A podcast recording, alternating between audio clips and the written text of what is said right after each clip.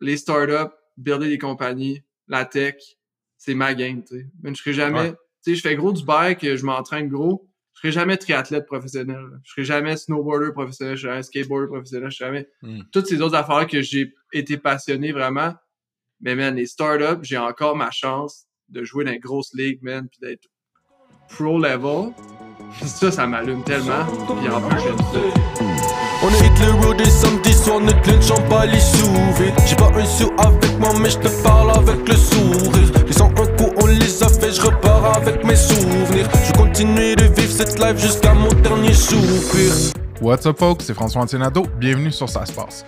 Le podcast où on jase de croître un SaaS ou une carrière en SaaS au Québec. On est sur Spotify, Apple Podcasts et les autres. Pas game de vous abonner ou nous laisser un review, ça nous motive au fond. On drop un épisode semaine minimum, juste des discussions sans filtre avec founders ou employés clés en SaaS. Si vous faites partie d'un SaaS québécois, allez sur saspace.com, bouton Ajouter votre SaaS pour être indexé dans notre répertoire. On est rendu au-dessus de 245 compagnies. Côté produit, on a récemment lancé le Job Board SaaSpace. Allez sur saspace.com slash emploi avec un S pour publier gratuitement une offre d'emploi ou consulter la quarantaine d'offres déjà listées. On est en bêta, donc si vous avez du feedback, bonjour hi at saspace.com. Le dernier événement Ça a eu lieu jeudi dernier, le 23 novembre, Full House chez Coveo à Québec. Un gros, gros merci à tous ceux qui sont venus. Ça close vraiment bien l'année pour nous. On prend un break d'events en décembre, mais on revient en force à Montréal fin janvier. On vous annonce ça bientôt. Aujourd'hui sur le pod, je jase avec mon pote Samuel Chénard, CEO et cofondateur chez Palisade, un produit d'optimisation du email deliverability. C'est une grosse immersion dans Startup Life. Fait retrace le parcours entrepreneurial euh, de Sam en passant par Your Extra Life, qui était une app de gamification de la vraie vie, à Career Up, qui est une plateforme tech de placement pour stage à l'international.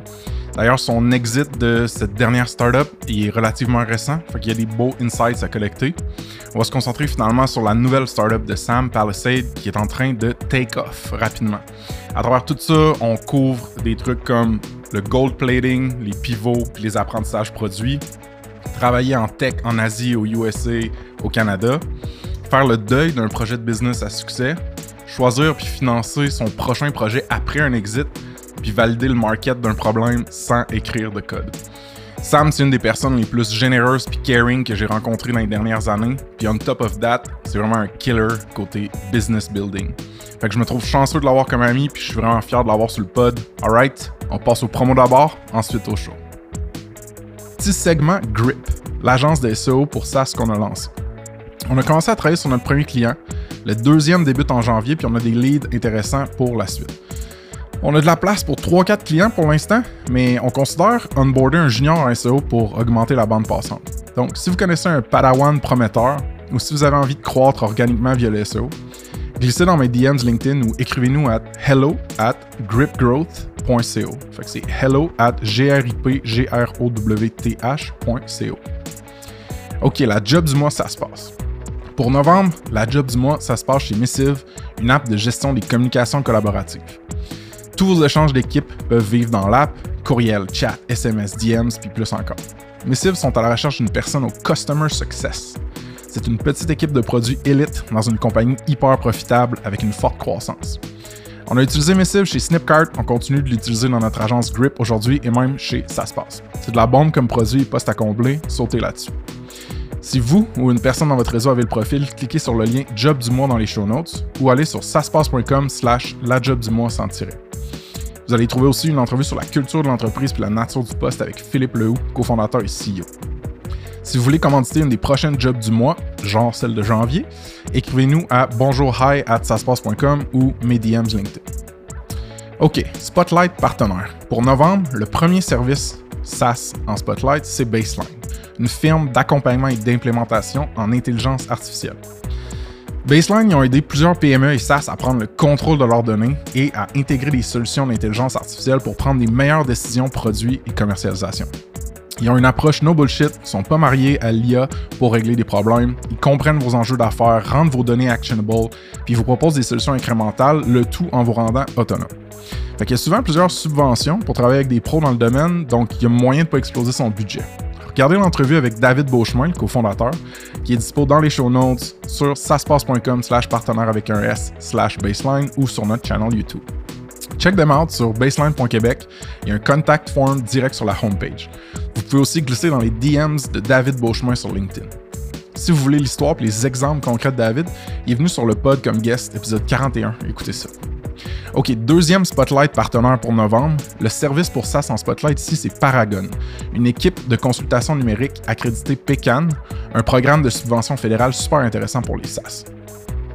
PECAN offre d'abord un 15 000 gratuit pour de l'analyse de vos processus d'affaires numériques. Fait que Paragon vous accompagne là-dedans en identifiant les processus à améliorer dans votre business. C'est vraiment une occasion en or d'adresser les flows et les process suboptimaux dans votre SaaS.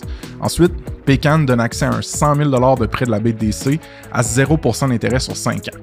C'est du capital vraiment intéressant pour faire passer votre business au next level. L'équipe de Paragon est dirigée par un fondateur SaaS d'expérience, François-Xavier Raté de Bloc Solutions. Ils ont déjà aidé plusieurs entreprises à moderniser les processus d'affaires comme comptabilité, finance, gestion client, marketing, vente, opérations internes et plus encore. Pour plus de détails, regardez l'entrevue vidéo avec François-Xavier qui est dispo dans les show notes sur saspace.com slash partenaire avec un S slash paragon, P-A-R-A-G-O-N-E, et sur notre channel YouTube. Pour booker un appel d'intro gratuit et rapide avec François-Xavier, cliquez sur le lien de booking dans les show notes ou sur la page partenaire. Si vous voulez entendre l'histoire et la vision de François-Xavier, il est venu sur le pod comme guest, épisode 50, écoutez ça. Alright, on passe au show, let's go!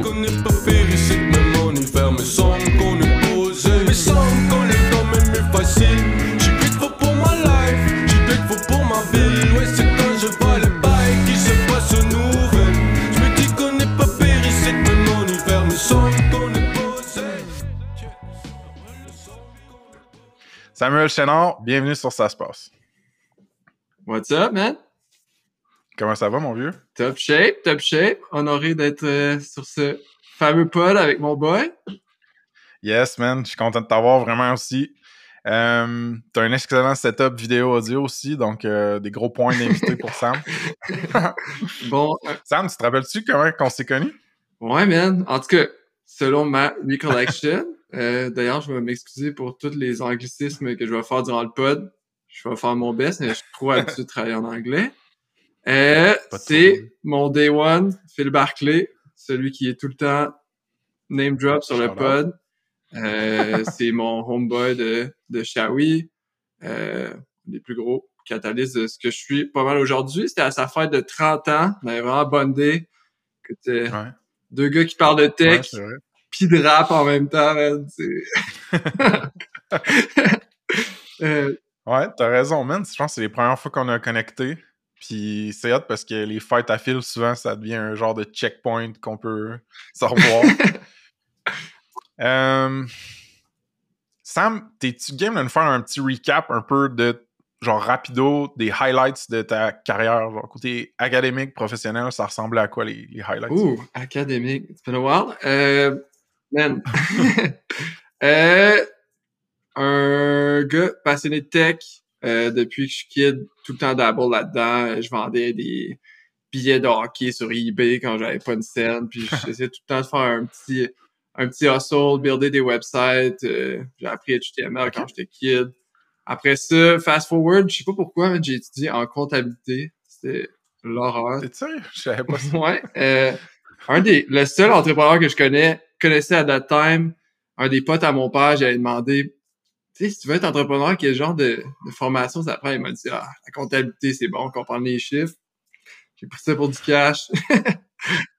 J'ai fait ça pendant, euh, ouais, quatre ans avant de drop out à maîtrise. Puis, euh, OK. Ouais, euh, après ça, parti mon premier startup, Your Extra Life avec Phil. Euh, grosse expérience, vraiment du fun, le classique, et on a mové ensemble, on a fait juste ça pendant deux ans, on a raisé du cash, on a buildé grosse audience, pareil, c'était vraiment nice, on en parlera plus tantôt. Après mm-hmm. ça, builder mon deuxième startup, Career Up, euh, Bootstrap Company, travaillé là-dessus pendant pas mal dix ans, euh, que j'ai vendu en novembre passé. Puis, euh, ouais, depuis ce temps-là, je trouve ça bien comique de dire à tout le monde que je suis à la retraite. Mais, Mais. les fait dire souvent. euh, officiellement, j'ai pris l'année pour euh, prendre un step back, refocus, être curieux aussi par rapport à plein de sujets que j'avais comme dans le backlog que je voulais apprendre. Puis, euh, ouais, man, recharger les batteries un peu. Fait que c'est, euh, c'est pas mal ça mon, mon TLDR. Euh, ça nous amène, en fait, dans ton prochain venture, qui est Palisade. ouais. Tu veux-tu. Je l'ai je l'ai prononcé de façon très francophone. I guess c'est genre Palisade, si on veut être plus cool. Ouais. Euh, mais genre, fais-nous un TLDR aussi de Palisade, mais on va pouvoir en, en parler plus. Ouais, euh, je pensais pas qu'on allait là direct, mais ouais, Palisade, c'est ma nouvelle obsession. Dans le fond, euh, cette année, j'ai passé beaucoup de temps à explorer plein de business models, plein de trucs qui m'intéressaient. Comme une liste de critères, puis euh, j'ai tombé là-dessus un peu par hasard. Euh, un de mes potes, Alexis Roy, qui m'a introduit au sujet. Ben, je connaissais déjà très bien le sujet.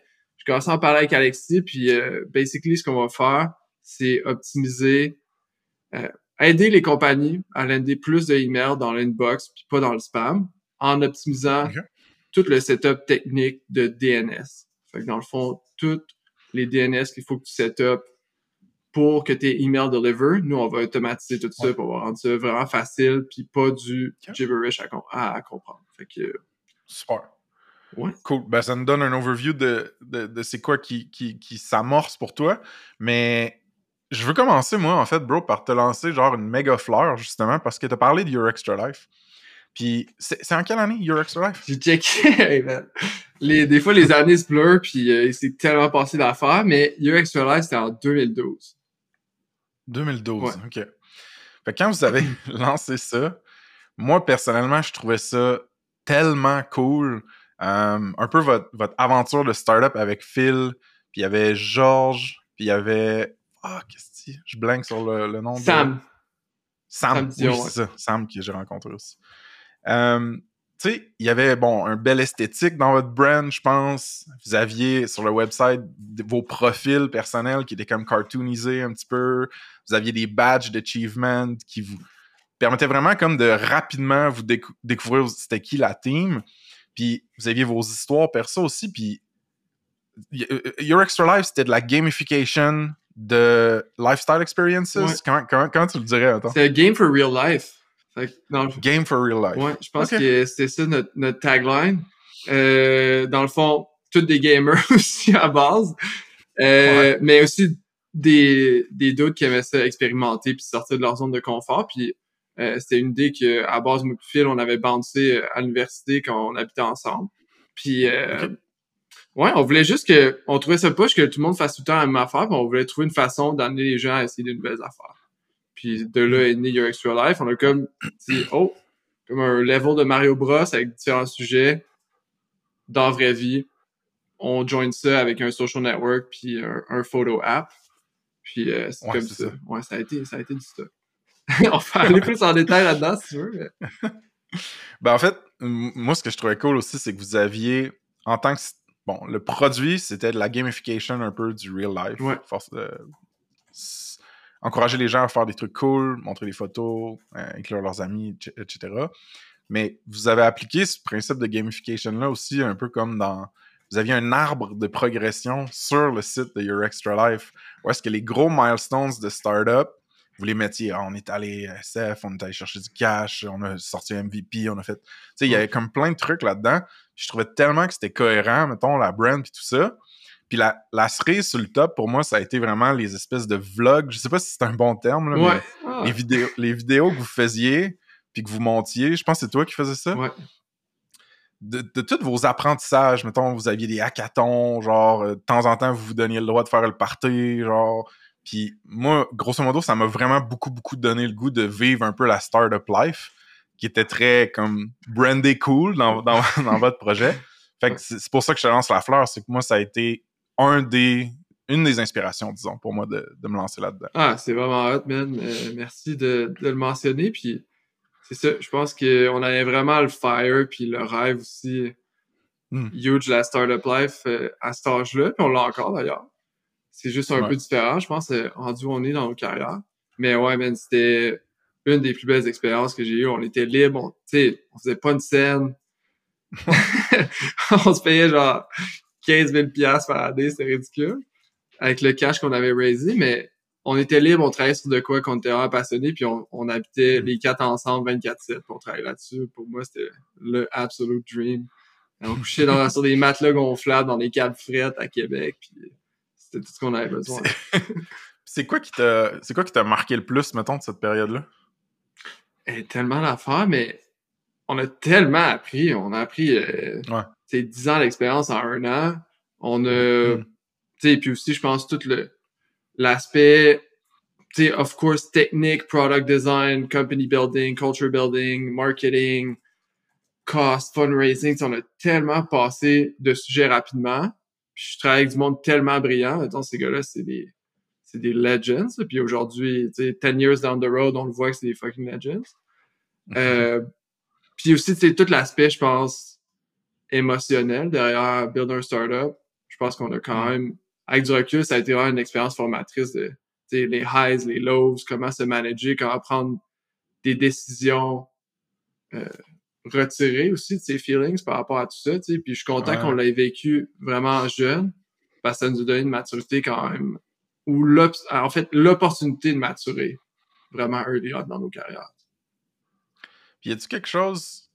Parce que c'est comme, je vois ça un peu comme un baptême de feu, d'intensité, de. Comme tu dis, de la- de l'apprentissage accéléré, mettons, de builder en tech. Mais y a-tu de quoi à propos de toi, mettons, qui t'a appris spécifiquement plus dans cette période-là, des trucs, mettons, qui te font chier ou que t'aimes pas ou que t'es, c'est pas ton jam, ton jam ou au contraire des trucs qui te font vraiment fucking triper? Ouais, man. Une tonne, en fait. Je pense que j'ai appris beaucoup de mes, mes blind spots, là, certainement, durant ce temps-là. Puis certainement aussi beaucoup de mes forces. Je pense que dans le temps, puis avec du recul, puis en faisant comme un peu le, le, le point sur Your Extra Life, on a vraiment gold-platé. Puis moi, j'étais le chef du Explique c'est quoi ça veut dire. euh, gold-platé, c'est on peut pas release tant que c'est pas parfait. On peut pas, on peut pas over-engineer, on peut pas être prêt à pas avoir 10 millions de users. J'étais là, OK, il faut que ça soit un fully fledged social network, faut que ça look, faut qu'il y ait des animations dans le menu, faut que, puis, tu sais, on avait, on avait fait du user testing un peu, mais on est tellement allé à l'opposé de l'approche MVP, là. On a, on a flambé tout le cash à faire la V1. Il nous restait même plus de cash pour runner serveur quasiment à la fin. On a tellement eu un gros growth qu'on n'avait pas de cash pour payer euh, les serveurs pour dire on va raiser un autre round. Euh, c'est juste, au- c'est ça, au niveau genre comment manœuvrer un startup, ça m'a vraiment, vraiment appris.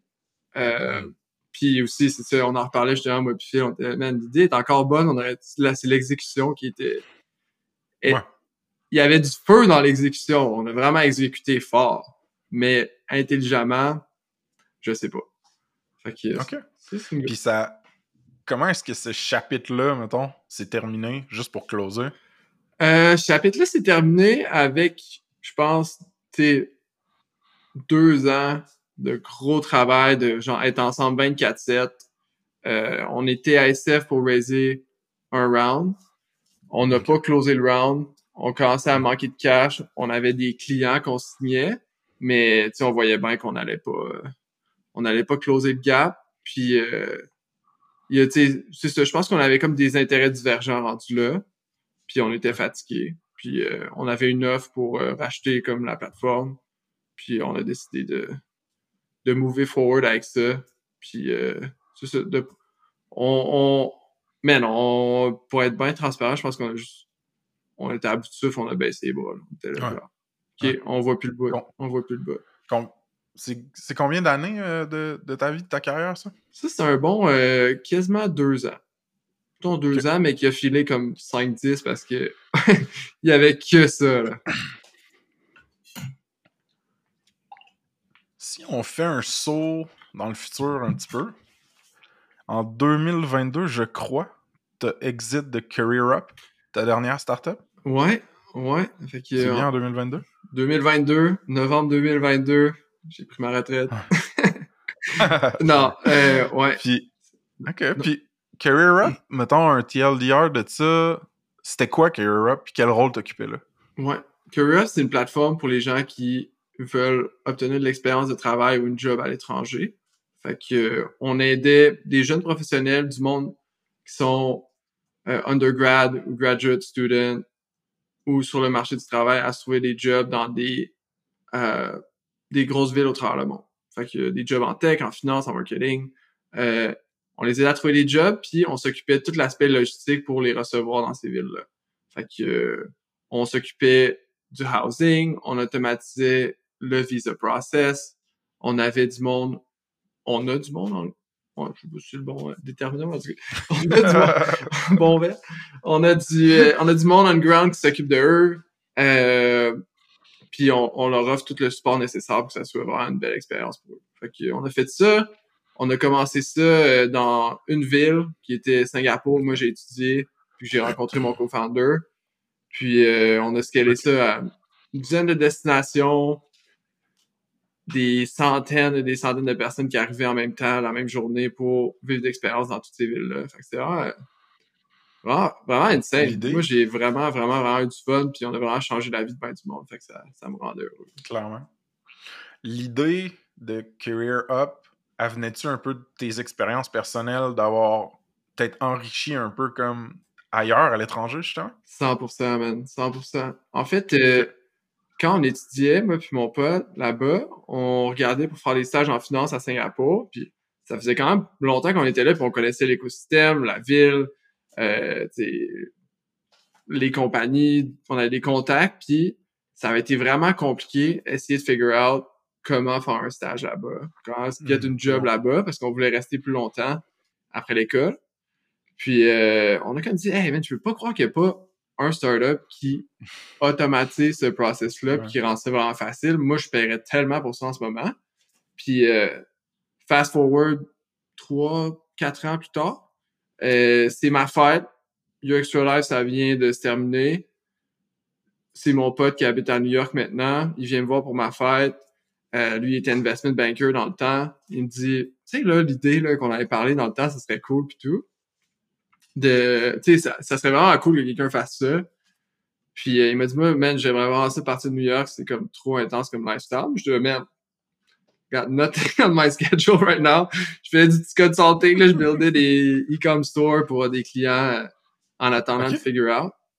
Puis, euh, cette fin de semaine-là, j'ai buildé un website on a drivé des ads et Google Ads. On s'est dit, si le monde y applique puis ils sont intéressés, on a, on a basically mis des fake jobs avec des fake destinations. on a, on a mis genre 500 pièces de Google Ads. si le monde y applique puis sont intéressés, on va parler une couple de customers de même. Il y a peut-être quelque chose. Puis, euh, je pense que quatre jours later, on avait 300-400 applications. Genre, quand intéressant. Fait que, euh, on s'est dit, fuck it, on le fait. Trois semaines plus tard, j'étais dans le plane, puis on allait euh, builder la première version de Career Up. Euh, au on, est en... on est en 2013, 2014, on est où là? 2013, 2014. Ouais, 2013, 2014. C'est ça, parce que c'était presque 10 ans. Euh, 8 ans que t'as fait? Ouais, quasiment 10 ans. La compagnie a 10 ans quasiment en ce moment. Ouais, on, va avoir, on va avoir 10 ans cette année. Puis, il y a des gens qui pourraient probablement dire Yo, B2C, c'est difficile. B2B, c'est mieux.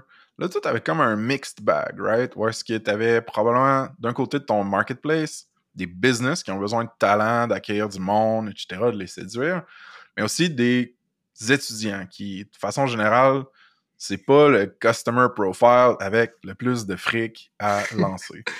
Fait que comment vous avez rationalisé un peu la monétisation de tout ça? C'est un bon point. Hein? Pour vrai, au début, tu sais, naïveté, puis 24, 24, 25 ans, j'étais genre, we'll figure it out. sais on n'a pas. Je pense que c'est aussi quelque chose que j'ai appris avec le temps, puis c'est c'est quelque chose qu'avec Parasite, j'ai pris vraiment une approche différente pour évaluer si c'était une bonne idée. Mais dans le temps, on mm. était là, ah, ils appliquent, ils vont sûrement vouloir payer. Puis euh, notre rationnel, c'était le monde paye 200-300 000 aux US pour avoir une bonne éducation. Ils vont bien payer 10-15 pour avoir un été vraiment de feu, puis aussi avoir une expérience qui va vraiment être différenciatrice sur, leur CV. Puis... Euh, c'était des... Non, vas-y. C'était des étudiants de partout, Sam, ou c'était concentré dans une base comme, mettons, les States? C'était... Ça a varié avec les années. Tu sais, je pense, à, à mesure que la compagnie grossissait, on expandait dans plusieurs pays en termes de user base, là, du côté client, du côté étudiant, tu sais, pour être, pour être précis, mais euh, 60, au début, on était à 80% US, 20% reste du monde. Euh, plus tard, on était plus 50-50. 50 US, 50% reste du monde. Puis, OK. euh, Puis y avait-tu une, une partie du modèle de revenus qui venait des business, mettons? Où est-ce que vous placiez du monde? Ouais, on a, on a essayé ça, on a travaillé fort là-dessus, mais euh, c'était tough pareil. C'était tough parce que. Le value prop de des entry-level workers est peut-être pas assez élevé pour qu'eux, ils payent beaucoup. Fait que nous, on préférait qu'ils Mhm. payent les étudiants ou ils payent les, les entry-level jobs, les stages, qu'ils nous payent nous, parce qu'on avait vraiment beaucoup de demandes du côté étudiant, puis il fallait hustle pas mal pour onboarder des compagnies de l'autre côté. Puis ton rôle, Sam, parce que toi, t'es. J'ai le goût de dire comptable de formation juste parce que je trouve ça drôle puis je veux te troller. là. Mais Ouais. t'es self-taught en programmation web, back-end, front-end. Ton, ton skill set que t'as buildé dans Your Extra Life, puis ensuite, c'est-tu. C'est très technique. euh, Ouais, euh, ben, très technique. Tu ça dépend pour qui, là. Ça- Pour moi, ça devrait être très technique. Ouais, c'est vraiment, vraiment pour qui, mais tu sais, ouais, je pense que rendu à ce point-là dans la carrière, j'étais un peu un one-man army, là. Je suis capable de faire pas mal de trucs. Euh, Your Extra Life, c'était moi le lead UI UX. Fait que, tu sais, je pense que j'ai tout le temps eu une passion aussi pour les arts, le design, les beaux objets, tu sais. Mon père, c'est un, euh, c'est un, un ingénieur, mais aussi un, un, quelqu'un qui a un craft incroyable, un, OK. il fait rien à moitié. Il faut que tout soit parfait. Puis il m'a vraiment appris ça jeune. Euh, fait que moi, j'ai fait du design, répondre à des questions. Après ça, il faut que j'apprenne à coder, à faire des front-end. Je peux aller plus en mode intégrer du front-end, puis euh, designer peut-être plus comment tout le système va fonctionner. Back-end, capable de faire des petites affaires, mais c'est vraiment pas euh, vraiment pas du gros stock. Là. Pour, euh, justement, pour parler, c'est pas moi qui va prendre ça sous mon aile. Chez CurryUp, j'étais CTO. Fait que dans le fond, je m'occupais de toute la partie produit, toute la partie tech, l'idée, le team d'engineering, puis euh, s'assurer que genre on avait aussi une tight collaboration entre les sales, customer sur- support, puis euh, le UX pour genre intégrer le feedback dans l'app. Mais tu sais, j'ai tout fait, man. Qui, tu penses qui s'occupait Ouais. des finances, c'était moi. Et bon, tu sais, accounting, le Ouais. year-end, j'ai tout fait. Le year, en fait, on avait un bureau à San Francisco, un bureau à Montréal. Moi, j'ai parti de San Francisco pour aller partir le bureau à Montréal. Puis euh, je me suis occupé de genre du HR. euh, J'étais genre office manager à ce point. Euh, ouais. Fait que t'as- t'as porté, comme, comme plusieurs founders, mettons, pendant la growth de la startup, t'as porté plusieurs chapeaux différents. Puis, ouais. j'aurais une question plus de curiosité personnelle, mais y a-tu un ou des de ces chapeaux-là que t'as vraiment enjoy, mettons? Ah ouais, man. J'aime vraiment user experience, produit. Je tripe. Euh, Ok. Marketing aussi, je dirais. J'aime vraiment ça. Builder des relations aussi. là. Je pense qu'à la fin de la journée, je me rends compte que peut-être que là où j'ai le plus de value add, c'est dans builder des relations, penser à l'expérience du produit, puis bien d'autres affaires que, tu sais, I can make it work, mais tu sais, c'est- pas mon core skill set. là. Comme là, avec Palisade, je toucherai pas au engineering. Euh, Career Up, euh, au moment où t'es sorti en 2022, l'équipe, ça ressemblait à quoi? Euh, on avait, on avait quand même downsizé, en fait. On a downsizé pas mal à la fin. On a vraiment À cause du market? Ou... Ouais, ben, c'est ça, en fait, euh, Career Up, euh,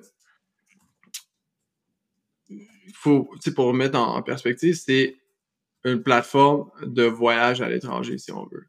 Fait que, euh, C'est sûr que quand il y a une pandémie, c'est pas le best. quand il y a une pandémie, c'est vraiment pas le best, man. Fait que euh, ça a été un gros pivot qu'on a fait en, en 2020. En fait, euh, ben, cette histoire-là est quand même cool, fait que je pense que ça vaut la peine de la compter, mais en Yes. fin 2019, on s'est rendu compte que tu sais, nos, nos, nos leads, nos clients, nos, euh, nos, nos étudiants à qui on parlait, qui voulaient partir en échange, commençaient à mentionner justement Oh, something's happening in Asia. Euh, Oh, oh. COVID, puis on avait beaucoup de destinations, tu sais, on avait euh, Beijing, en Chine, euh, Sydney, Singapour, les Philippines, euh, Shanghai, tout ça. Fait que ça commençait à parler de pandémie. On s'est dit, oh, that's interesting. Puis on a commencé à vraiment regarder le sujet sérieusement. Puis, euh, long story short, à un certain point, mon partner, on s'est dit, oh, OK, les odds qu'il y ait une pandémie mondiale sont low, mais si ça arrive, on est complètement fucked. Fait que, man, le 18 décembre 2019, j'ai acheté remoteinternships.com pour 800 pièces. OK. Ouais. OK. Puis on s'est dit, tu sais, qu'est-ce qu'on est bon en ce moment? Aider le monde à trouver des jobs, des stages. Si ça, ça arrive, ben, ils vont avoir besoin de se trouver des jobs remote parce que tous leurs jobs présentiels vont être euh, vont être cancellés. Puis, euh, fait que moi, je suis parti avec une partie de la team. On a commencé à tout, genre, basically refactor la plateforme pour stripper toute la partie voyage, expérience. Puis on a préparé comme Wow. une autre version, puis euh, builder un nouveau messaging, un nouveau website. Puis euh, on s'est dit, ça arrive, ben, on va avoir notre plan B. Fait que, ben, guess what, Combien ça de temps? arrive. Combien de temps ça a Combien pris? de temps ça a pris le pivot, genre? Ouais, c'est assez intéressant, ça. ouais. Ça a pris, euh, tu sais, avant qu'on, mid-décembre, on commençait à penser à ça puis à acheter le domaine. Avant qu'on mette ça en, en, en branle puis qu'on travaille avec tout le monde, qu'on on line up la stratégie, ça a pris comme deux mois. Fait que, Mais quand la pandémie... malade, Ah, vas-y. hein. c'est ça. Ben, C'est ça, c'est que vu votre exposition à des pools très asiatiques, vous aviez comme feedback ears on the ground qui. Vous avez. Basically, vous avez été conscient de cette menace-là entrepreneuriale bien avant. Plein de monde que, mettons, que je connais autour de moi, tu comprends? Fait que t'as Ouais. vu venir. C'est quand même fou, là. Ah, c'était, avec du recul, c'était insane. Je me rappelle, euh, tu sais, souvent mes amis, euh, ils me reviennent avec ça, là. On était à un souper, euh, un souper comme de Noël, post-Noël, chez un de mes potes à un chalet. Puis je leur ai fait un rant, là, de Doomsday, là, genre, guys, there's possibility qu'il va y avoir une worldwide pandemic. Puis là, j'avais comme obsédé Ouais. là-dessus pendant longtemps. Puis il était, totally out of your mind. Mais tu sais, je pensais pas, je pensais pas qu'on allait être confiné chez nous pendant aussi longtemps, mais je me disais, hmm, ça se peut très bien que le monde soit plus capable de voyager. Mais on s'était dit, ah, les chances, c'est comme 10-15%. Mais guess what, c'est arrivé, man. Puis quand c'est arrivé, j'étais au Mexique, à Cabo.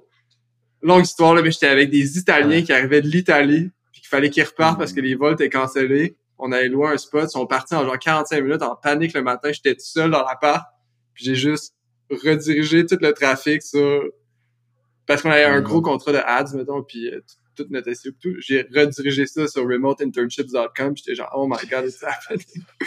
puis, next Wow. day, je prenais un flight back to- à Montréal, puis finalement, ça a été un gros, gros hit. Euh, on avait tellement de trafic, mais on savait plus quoi faire avec, honnêtement. On rankait number one pour remote internships euh, sur Google dans genre presque tous les pays qu'on voulait. Tellement qu'on a été obligé de genre ajouter plus de, de filtering sur nos leads pour être capable de maintenir le volume. OK. Ouais. Puis on a fait ça euh, pendant cette année-là, c'était vraiment nice. Ben, nice. On était contents, parce qu'on avait comme vraiment dodge a bullet. Ouais. Euh, puis après ça, c'est ça. Je pense que la nature de la compagnie a vraiment changé. Le team a changé. Euh, là, on faisait juste du remote. On faisait, on a, c'est parce que durant la pandémie, ça faisait comme plus de sens de, d'essayer de proposer des voyages aux gens. Puis, euh,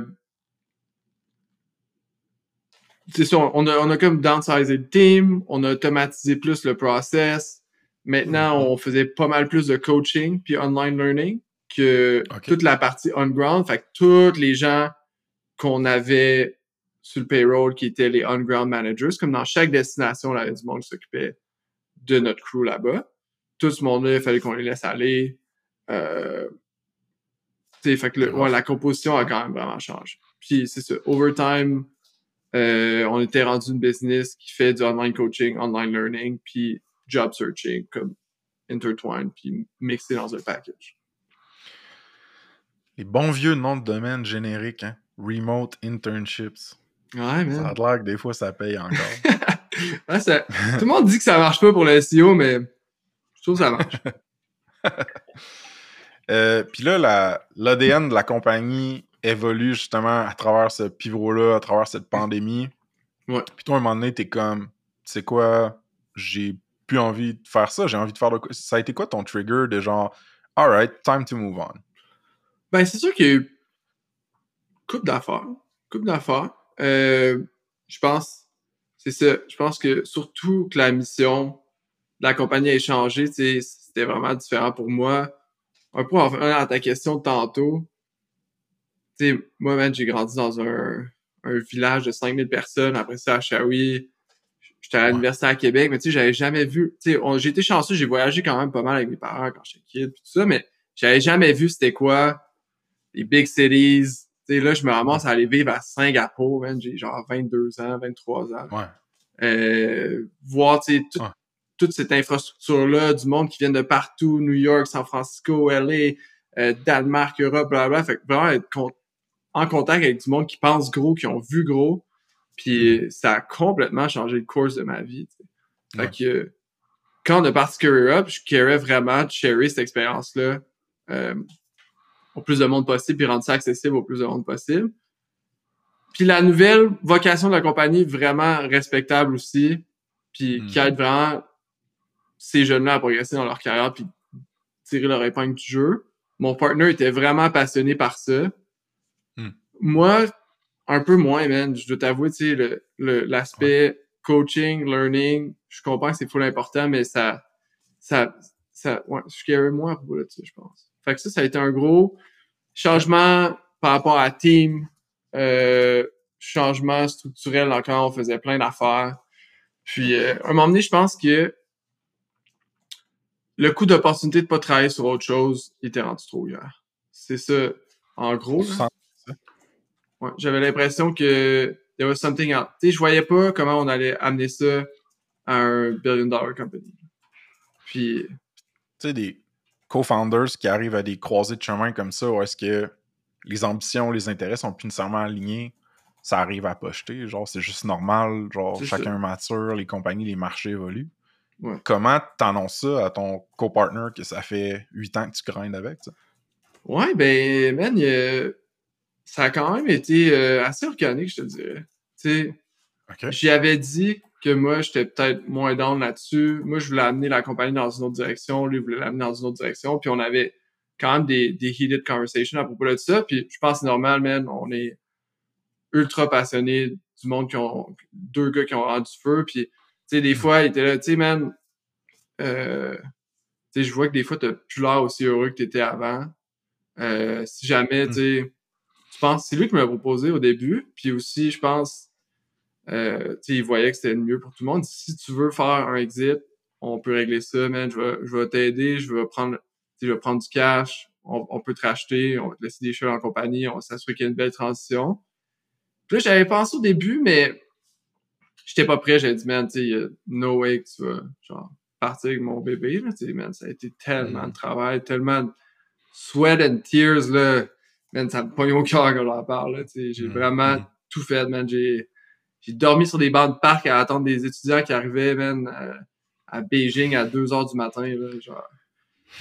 On a tout fait, tu sais, puis quand il m'a pas, passé, pas parlé de ça au début, j'étais pas prêt, surtout qu'il y a plein de mes amis aussi qui travaillaient pour la compagnie, puis je chantais que, tu sais, je pouvais pas les abandonner, tu sais, puis Mm. ça a été quasiment six mois, huit mois, un an plus tard que j'ai eu un talk aussi avec, euh, avec mon team, mon close, close team, là, qui sont aussi mes amis qui sont venus travailler avec nous, puis ils m'ont dit, tu sais, Sam, je pense que t'es rendu là, man. Je pense que t'es rendu là. T'as comme notre blessing de partir. Fait que là, je savais que mon partner était, était down pour que je fasse un exit, puis ça allait pas être, tu sais, un, un enfer de négociation. Ouais. Puis j'avais comme eu le blessing du monde que, que je voulais avoir le blessing. Fait que je suis revenu à un meeting, j'ai dit, tu sais, man, euh, genre, all the love in the world, méga respect pour toi, mais on est comme rendu à un point, on est comme, ouais, on est dû. Un peu, hein. Puis euh, ça a pas été long, man. J'ai pas été greedy ces termes. On a bien fait ça. On a fait ça avec euh, c'est des avocats, des comptables qu'on connaît bien puis qu'on trust. Puis euh, un mois plus tard, c'est signé. Puis euh, Ouais. un mois plus tard, c'est signé. Pas longtemps après, j'avais le cash. C'est quand même un blessing d'avoir pu sortir. C'est sûr qu'il y a dû avoir des frictions, mais Ah ouais. des fois, il y a des frictions existentielles à des amitiés, à des relations, à des, il y a des, des fois, il y a des ponts qui se brûlent, puis ça semble vraiment pas avoir été ton cas. Fait que C'est quand même cool, ça, man. Ouais, je pense qu'on était rendu là où. C'est ça. C'était le bon move à faire à ce moment-là. Puis euh, j'avais besoin un peu d'espace. là. Je pense que. Hmm. Genre, tu sais, on, on dit ah, les startups c'est comme un mariage, mais c'est vraiment vrai, tu sais. Puis là, tu partages. C'est ça, j'étais rendu dans un, un mariage que j'étais peut-être plus si bien que ça, puis euh, fallait que fallait que un de nous deux laisse la place à l'autre de shiner, puis puis faire euh, les prochains moves avec la compagnie. Puis euh, ouais, je, je, je me suis dit que pour moi, j'avais assez. Ce coup d'opportunité était trop grand de rester là, puis de pas être heureux. Je, pars, je serais pas reparti. Tu sais, tu repars à la guerre, là. J'étais, je repars pas à la guerre. C'était. C'était. C'était Ok. obvious pour moi rendu là. J'en ai, tu sais, j'en ai parlé à Marc, j'en ai parlé à une couple de close friends, qu'est-ce qui se passe? Ils m'ont dit, ah, tu sais, man. Got my Ouais. blessing. J'étais là, ok. Ouais, c'est un réflexe que t'as que je partage beaucoup de dans des décisions, des moments charnières, de reach out, puis d'essayer de voir, OK, les gens que j'aime puis que je respecte, là, qui, ont, ils ont accompli du stock aussi autour de moi puis qui me connaissent, là, qu'est-ce qu'ils en pensent, tu sais, juste pour éduquer tes décisions un peu, puis je l'ai fait avec toi récemment, tu sais, je t'ai juste Mm. appelé, j'étais comme, yo, ça, ça, ça, je sais pas quoi faire. Ouais. Fait que non, man, je trouve ça vraiment cool. Puis euh, tu le Ouais. racontes quand même avec une certaine sérénité, ce qui est bon aussi, tu sais. Je pense qu'il n'y a pas beaucoup d'amertume dans comment tu le racontes. Fait que ça, c'est bon, man. Ah, thanks, man. Mais honnêtement, tu sais, vraiment grateful de qu'est-ce qu'on a buildé, vraiment fier de qu'est-ce qu'on a buildé. Ouais. Ça a été une folle expérience. Puis je pense que le timing était juste right. Puis là, je suis vraiment stoked sur qu'est-ce qu'on fait next. Je suis fired up. J'ai eu le temps de me reposer. Puis, man, j'ai du gaz dans le tank. J'ai du gaz dans le tank pour, pour repartir à la guerre. Puis ça n'aurait pas été le cas si j'avais resté là. Fait que, Nice. ouais. Puis là, avec Career Up, tu t'es trouvé à travailler de plein de places différentes, mettons. Tu sais, as mentionné des highlights comme SF, Singapour. Euh, J'ai le goût que tu me dises, y a-tu une ville ou une culture où est-ce que tu as vécu un plus gros clash ou contraste avec ce à quoi tu avais été habitué au Québec, mettons? Ah, partout, hein, partout, c'était vraiment différent, tu sais, autant que, tu builder des business relationships avec du monde en Chine, c'est vraiment différent d'aux US, euh, autant que, tu sais, euh, euh, juste la ponctualité aux Philippines, c'est pas la même game. Ouais. Euh, euh, en Europe aussi, man, euh, Barcelone, Portugal, là, c'est comme normal de répondre à un email en deux semaines. Euh, tu sais, aux States aussi, été vraiment beaucoup exposé au think big américain dans toutes ses facettes, moins Ouais. belles et plus belles aussi. Tu sais, travailler, tu sais, habiter à SF, être entouré du monde qui parle juste de tech, juste parler de tech, parler de, tu sais, on dirait que c'était one, two, three order of magnitudes bigger than ce que j'avais été habitué, tu sais. Fait que c'était vraiment, Mhm. vraiment nice. Euh, tu sais, j'ai adoré ça, l'Asie. C'était, c'était insane d'habiter là-bas. Euh, Qu'est-ce que tu aimais à propos de l'Asie en particulier? Parce que Oh. moi, j'ai eu des expériences assez désastreuses avec l'Asie. ouais, on n'est pas le même profil. ouais, je me rappelle. Euh, ben, c'est sûr, ça dépend vraiment beaucoup de la ville puis où tu habites. Singapour, Mhm. c'est juste, ça file comme le futur. Tout est clean, tout est streamlined, tout est bien exécuté. Les gens sont respectful, tout est bon, tout est beau, euh, tout est bien pensé, c'est malade. Après ça, tu sais, Philippines, tellement de diversité. Aussi, tu peux te payer un niveau de vie qui est juste insane. là, genre, euh, Ouais. pour, euh, dans le temps, euh, je me rappelle, c'était 2500 US par mois. On avait un penthouse au 64e étage. Avec genre... À euh, Manille?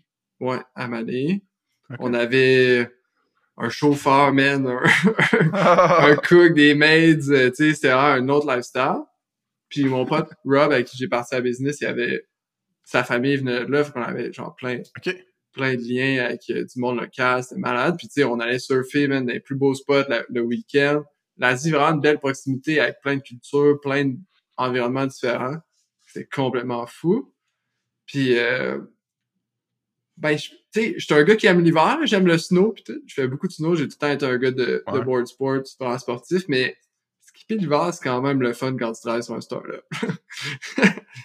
fait que, euh, Ouais. Ouais, ça, j'aimais bien ça. Après ça, San Francisco, c'était fou. Ça m'a permis aussi, euh, tu sais, vraiment catcher le vibe SF si je voulais déménager. On dirait que tu as tout le temps un peu le pipe dream de déménager là à un moment donné, mais vraiment passer beaucoup de temps là-bas, ça m'a fait réaliser que peut-être que c'était pas le bon fit pour moi à long terme. Tu sais, je serais dans Mhm. d'y retourner.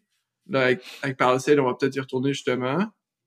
Fair enough, j'ai des amis puis un écosystème là-bas que j'aime bien, mais tu sais, aussi ça te permet de catcher que t'es bien au Québec. Puis l'Europe, c'était malade. genre.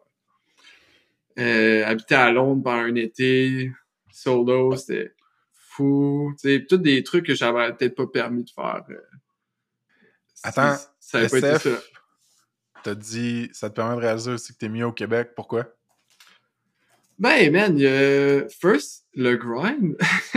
le, tu sais, quand t'es ASF, t'es sur un gros treadmill, ça coûte cher. Mes amis s'achètent des maisons à 2 millions, 3 millions USD qui ont été bâties en 1920. Man, c'est des, des 15-20 000 USD d'hypothèque par mois.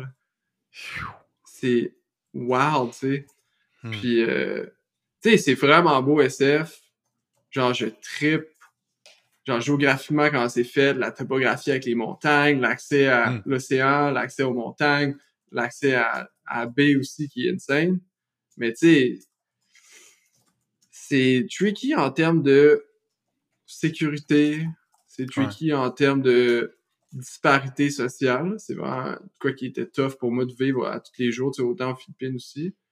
Puis, euh, tu sais, pas de healthcare, ou plus, plus ou moins, euh, tu sais, des gros enjeux sociaux, là. Je pense à habiter aux Ouais. States, puis vivre cette polarité-là qu'on voit dans les médias au day-to-day, c'est un autre game. C'est un autre game. Fait que là, en 2022, tu sors de Career Up. Tu te ramasses avec pas mal plus de temps libre puis d'argent en banque que t'avais. Comment tu te Ouais. sentais les premières semaines qui ont suivi ce move-là? Ah, c'était... euh, Honnêtement, man, pas tant différemment. Euh, Surtout sur le coup, tu c'est vrai que c'est le fun tu de cacher out puis d'avoir Mhm. une liberté financière, mais pour être vraiment transparent, j'avais déjà fait des bons moves avant. J'avais quand même, tu sais, on était 10 ans bootstrap, puis on était profitable year one. Euh, tu sais, je me suis payé un bon salaire, j'avais bien des savings déjà, j'ai fait plein de moves reckless, comme genre investir dans Tesla early, early on, puis d'autres trucs de même. Puis, euh, tu sais, j'avais comme un bon... euh, Puis mon... Tu sais, j'ai un, cool lifestyle, mais je suis pas extravagant non plus, là. J'ai genre euh, une Subaru Outback 2014, là. T'sais, fait que... ça a Ok. pas tant changé, ça m'a juste permis d'avoir peut-être... Tu sais, là, je me suis dit, OK, je vais, je vais voyager, puis je vais en profiter. Moi, c'est vraiment... une de mes, mes grosses passions. Donc, on- tout de suite après, dans le fond, la transaction, j'ai, on a, on a, j'ai fini de travailler. Moi, Marc, Vincent Thibault, Alexis Roy, euh, Taylor Gendron, une couple d'autres boys, on est allé au Web Summit à Lisbonne. Ah, bon. Ouais, en- au Portugal. Ouais. Ça a comme commencé comme ça, mais après ça, ça a pris euh, trois jours, j'étais back sur mon laptop. J'avais juste le goût de. OK. Ouais, j'avais juste le goût d'essayer des trucs, essayer de builder des nouveaux trucs. Tu sais, c'était pendant le gros hype OpenAI. Puis euh, j'étais ah, j'ai juste le goût de gosser avec ça. Que, C'est ça. Dans les premiers mois, t'es back sur le laptop assez quick. ouais. Tu recommences à gosser. Tu gosses sur quoi? Tu travailles sur quoi? Euh, juste une petite parenthèse à ajouter par rapport à ça, de répondre à cette question-là, c'est genre, des fois, on a l'impression que on va faire un exit ou genre, ce genre d'événement-là, puis que le lendemain, tu vas être une nouvelle personne, puis que tous tes problèmes vont être réglés. Puis, mais guess what, man, actually, avoir du cash, ça règle juste, ça rend juste tes problèmes de cash plus faciles. Puis peut-être que même ça ajoute en fait du stress par rapport à perdre ce cash-là ou faire des affaires. Tell me about it. On a parlé de ça aussi. Ouais. Puis euh, l'autre affaire, c'est, tu sais, devenir un founder, tu te programmes d'une certaine façon. Tu deviens une machine à prévoir dans le futur, à faire des scénarios, à essayer de builder, à maximiser ton temps, à tout le temps avoir un framework de OK, what's the most valuable thing I can do right now? tu sais. OK. Puis c'est pas parce que tu tombes à la retraite du jour au lendemain que tu te déprogrammes automatiquement. Genre, tout ce framework-là, ces patterns-là sont encore ingrained dans toi, bord en bord. Fait que c'est ça.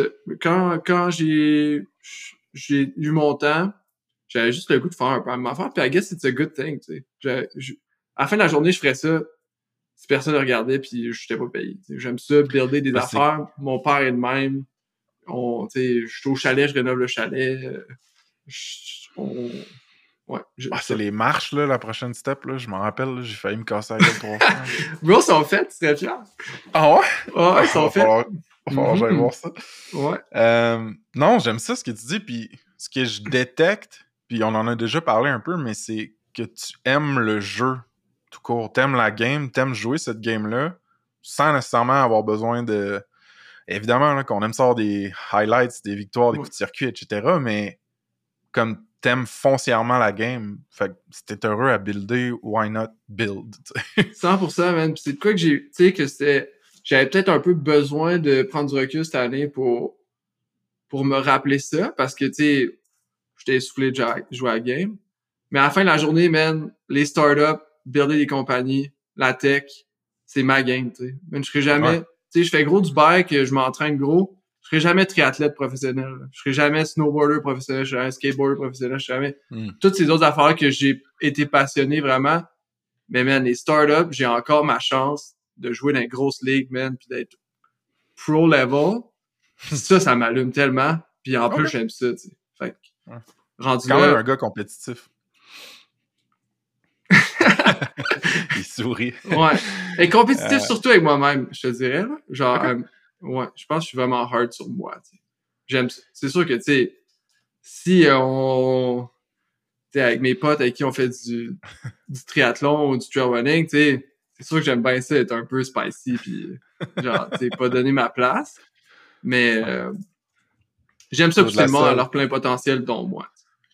La seule tâche euh, qui m'a été assignée quand on est allé sur le boat à Shawinigan, c'était de... c'était de lancer la corde à Berge puis à toi quand vous faisiez du wake surf. J'ai ma- j'ai réussi avec cette seule tâche-là à me l'envoyer d'en face à perdre, à perdre mes lunettes fumées, gros j'a- j'avais de quoi d'écrit dans ma prep pour le pod euh, Sorry fin pour tes lunettes. euh, fait que, alright, fait que dans les premiers mois après Career Up, les premiers projets dans l'époque OpenAI qui commençaient, ça ressemblait à quoi? Euh, au début, man, aussi, c'était de tester des nouvelles techs. J'ai travaillé avec euh, une couple de mes potes. On a bouncé des idées. On a buildé des MVP. Puis, en gros, là, on a buildé genre un resume generator, un cover letter generator. On a buildé euh, un, un real estate listing generator puis qui scrapait aussi plein de data puis qui filait ça puis qui essayait d'améliorer, mettons, ces expériences-là. Euh, après ça, on a essayé aussi une app de notes médicales parce que en fait je parlais euh, le père de mes potes, il est médecin, il me disait ouais moi ça à tous les jours j'appelle ma boîte vocale pour lui laisser des notes sur mes patients puis ma ma secrétaire elle translate ça en en notes suis genre, Ouais, hmm, ouais, ouais. it seems like pretty disruptable from right now. Puis, je pense qu'il y a un des trucs aussi que j'ai appris dans ma carrière overtime, c'est, OK, pas une ligne de code avant de parler à des users. Fait que, tu sais, on a fait ben des recherches, on a testé des affaires, mais aussi, il y a des trucs qu'on voulait expérimenter aussi avec de la nouvelle tech, là, comme euh, Firebase, des trucs de même qu'on était excité de juste jouer avec. Puis jouer avec OpenAI, puis jouer avec l'API d'OpenAI. Mais on a fait ça pendant un bout, puis à toutes les fois, j'étais genre, hmm, red flag, monétisation bizarre, wrapper de OpenAI, platform risk, platform risk. Euh, Ouais, ouais. Fait que ça, ça a été plein de petits tests qu'on a fait. Puis aussi, euh, en parallèle, j'ai buildé une autre business avec euh, un de mes potes du cégep. Ouais, pour en revenir comme à l'entraînement au bike et tout. Nous, l'hiver, on fait du bike sur Zwift. Euh, Ok. puis on trouvait que tous les setups pour mettre ton laptop, ton iPad, ton phone sur ton bike pour Zwifter étaient vraiment boboche. Là. Tout le monde a des, des tables un peu de croche avec des fils qui traînent partout puis tout. Puis on s'est dit, Hey, on pourrait sûrement en designer un qui serait plus intelligent. Surtout qu'on avait commandé d'autres puis ils faisaient pas à job. Surtout dans le mid-season, il faut que t'enlèves ton gear, t'enlèves ton bike, tu vas biker dehors. Tu sais, comme en, en ce moment, mois d'octobre, euh, la fin de semaine, tu bikes dehors, la, fin, la semaine, tu bikes en dedans parce qu'il fait noir de pendant. Ok. Fait qu'on a engineer un, on l'appelle le cockpit, le click, clip and play cockpit. C'est pour euh, le monde qui bike en dedans. Fait qu'on a launché ça. Puis ça, aussi, j'étais j'étais comme curieux de faire du e-com. Toutes les, les techs de e-com Mhm. qui étaient sortis, ça, ça m'intéressait. Puis euh, ouais, ça roule, man. Nice. roule. Je savais même pas, bro, ça, que tu faisais ça. C'est très cool. Ah ouais, ok. C'est quoi, euh, c'est quoi Zwift? euh, pardonne mon ignorance. là. Ah ouais, sorry, j'aurais dû donner plus de contexte. Zwift, man, c'est comme un video game pour le monde qui ont des smart trainers. Fait qu'un smart trainer, c'est comme une base d'entraînement que tu plugues ton bike dessus. OK. Puis euh, ces bases d'entraînement-là euh, peuvent te donner du feedback. Fait que, mettons, euh, si t'as envie de monter une côte, c'est plus dur. Si t'as envie de descendre une côte, c'est moins, moins, moins dur. Euh. Puis Zwift, c'est comme un video game layer on top de ça. Fait que pense à genre... euh, c'est comme un open world, tu fais du basic sur ton bike dans la maison, mais t'as un screen avec toi qui bike, t'as des entraînements, t'as des courses, t'as des meet-ups, puis euh, ça ressemble un peu à GTA sur ton bike. Puis euh, ouais, on tu fait du pas, euh, là-dedans.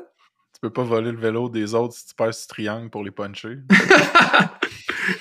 ça serait une scène. Mais la prémisse aussi, c'était que c'est un segment qui va vraiment grossir, dans le sens où j'ai l'impression que les e-sports d'entraînement, là, j'ai pas encore trouvé le bon terme pour la catégorie, mais les e-sports d'entraînement, où genre, actually, c'est comment tu es en shape qui te permet de compétitionner dans l'arène, ça va devenir un plus, de plus en plus gros segment.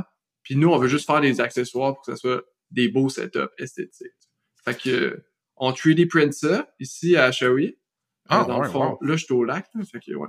À Shawinigan, on a une ferme de, je pense, 12 3D printers à cette heure, qui run, qui est opéré par euh, le prof du secondaire, mon ami Simon. Puis, euh, ouais, on vend ça online, puis c'est vraiment cool parce que c'est euh, un centre pour personnes avec des capacités réduites qui s'occupent de l'assemblage puis du shipping. Fait que ça donne des jobs à du monde dans le besoin, man. Fait qu'on est vraiment stoked là-dessus. du monde de ton coin aussi. C'est assez hot, ça. Ouais, ouais, c'est vraiment que- C'est cool. quoi, le... c'est quoi le nom de la marque, le nom de domaine? Ça s'appelle lecodemorse.cc. On Le code morse.cc. Ouais, ça fait vraiment français bike.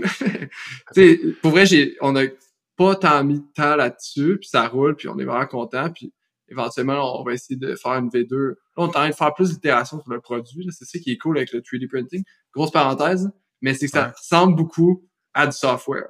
Sais, si tu fais imprimer un moule, euh, tu peux le versionner. Toute, chaque version, on a un customer feedback. Hey, ça, c'est un peu croche, ça, ça pourrait être fait plus fort, ou j'avais un peu besoin d'espace pour mes doigts. Ben, prochaine version, on tend là-dessus, puis il est amélioré. Si tu fais un Ouais. moule en plastique, il faut t'injecter, qui te coûte 50K USD euh, à builder ta première production. Après ça, t'es pogné avec ce modèle. Fait que c'est moi, c'est de quoi qui m'excitait, genre le, la nouvelle intersection entre un processus itératif puis du hardware. Fait que Ouais. C'est malade, man. Très, très cool. On le droppera dans les show notes. C'est un super beau projet, man. Euh, juste par curiosité personnelle, la stack, c'est-tu... est-ce que vous êtes sur Shopify ou est-ce que tu t'es craqué des trucs custom?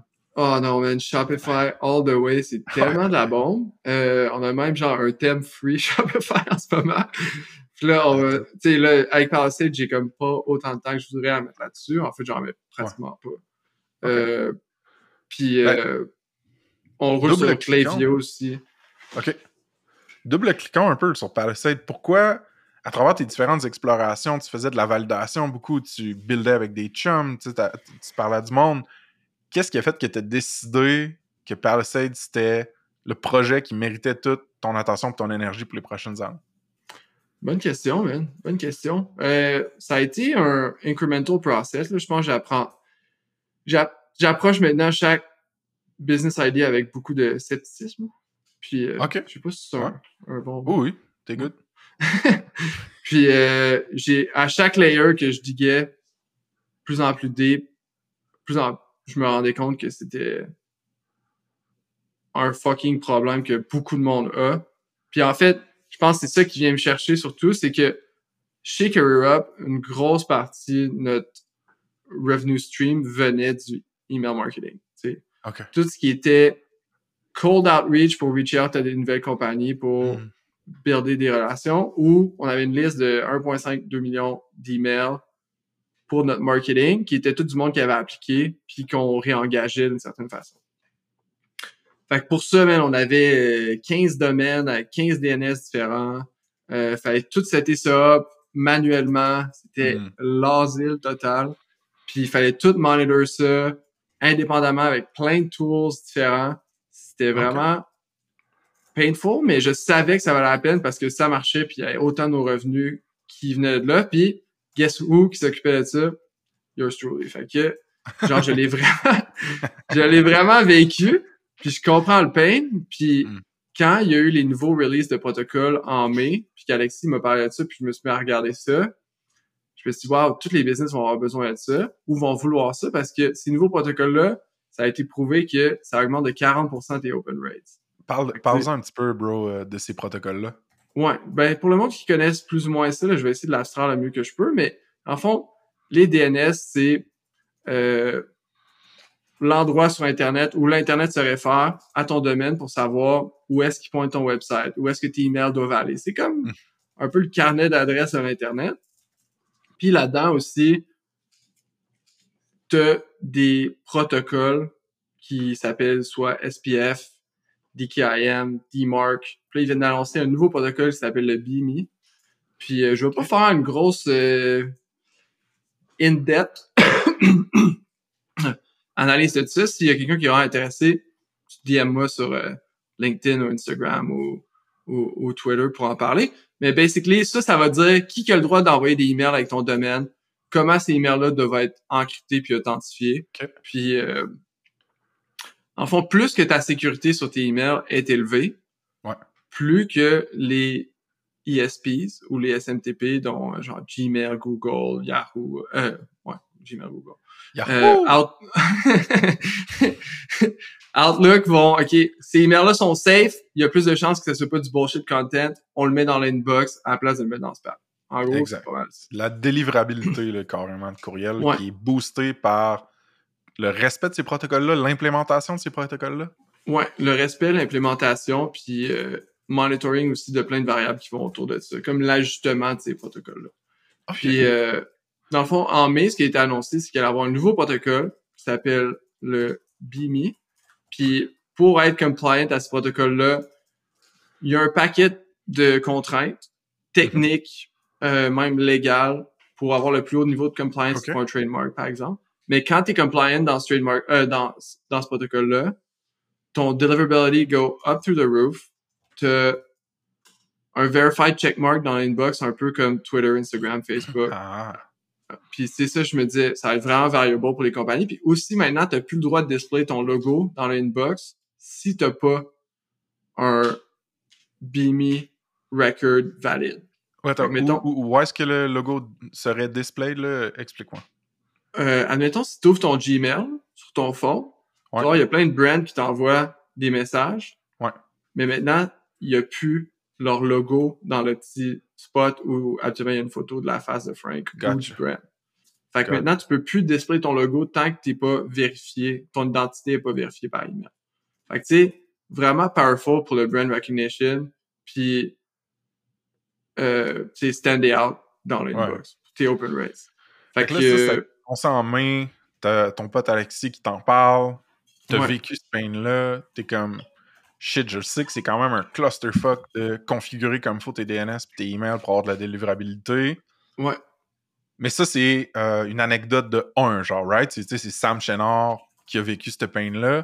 Puis là, t'as Ouais. dit pas une ligne de code avant d'avoir parlé à du monde. Fait que comment Ouais. tu surfes vers la validation avant de la, la, la- la production, mettons? Ouais, ben c'est une bonne question, mais pour être faire le timeline, je commence à penser à ça, je tombe dans le rabbit hole de comment ces protocoles-là ça marche. Je dis, fuck, c'est encore plus compliqué, c'est sûr que personne va être capable de faire ça.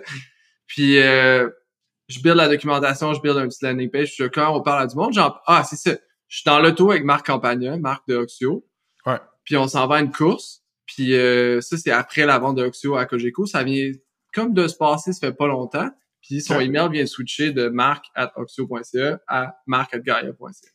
Ah, ok. Ouais. que, euh, il est là, il dit, match, catch pas.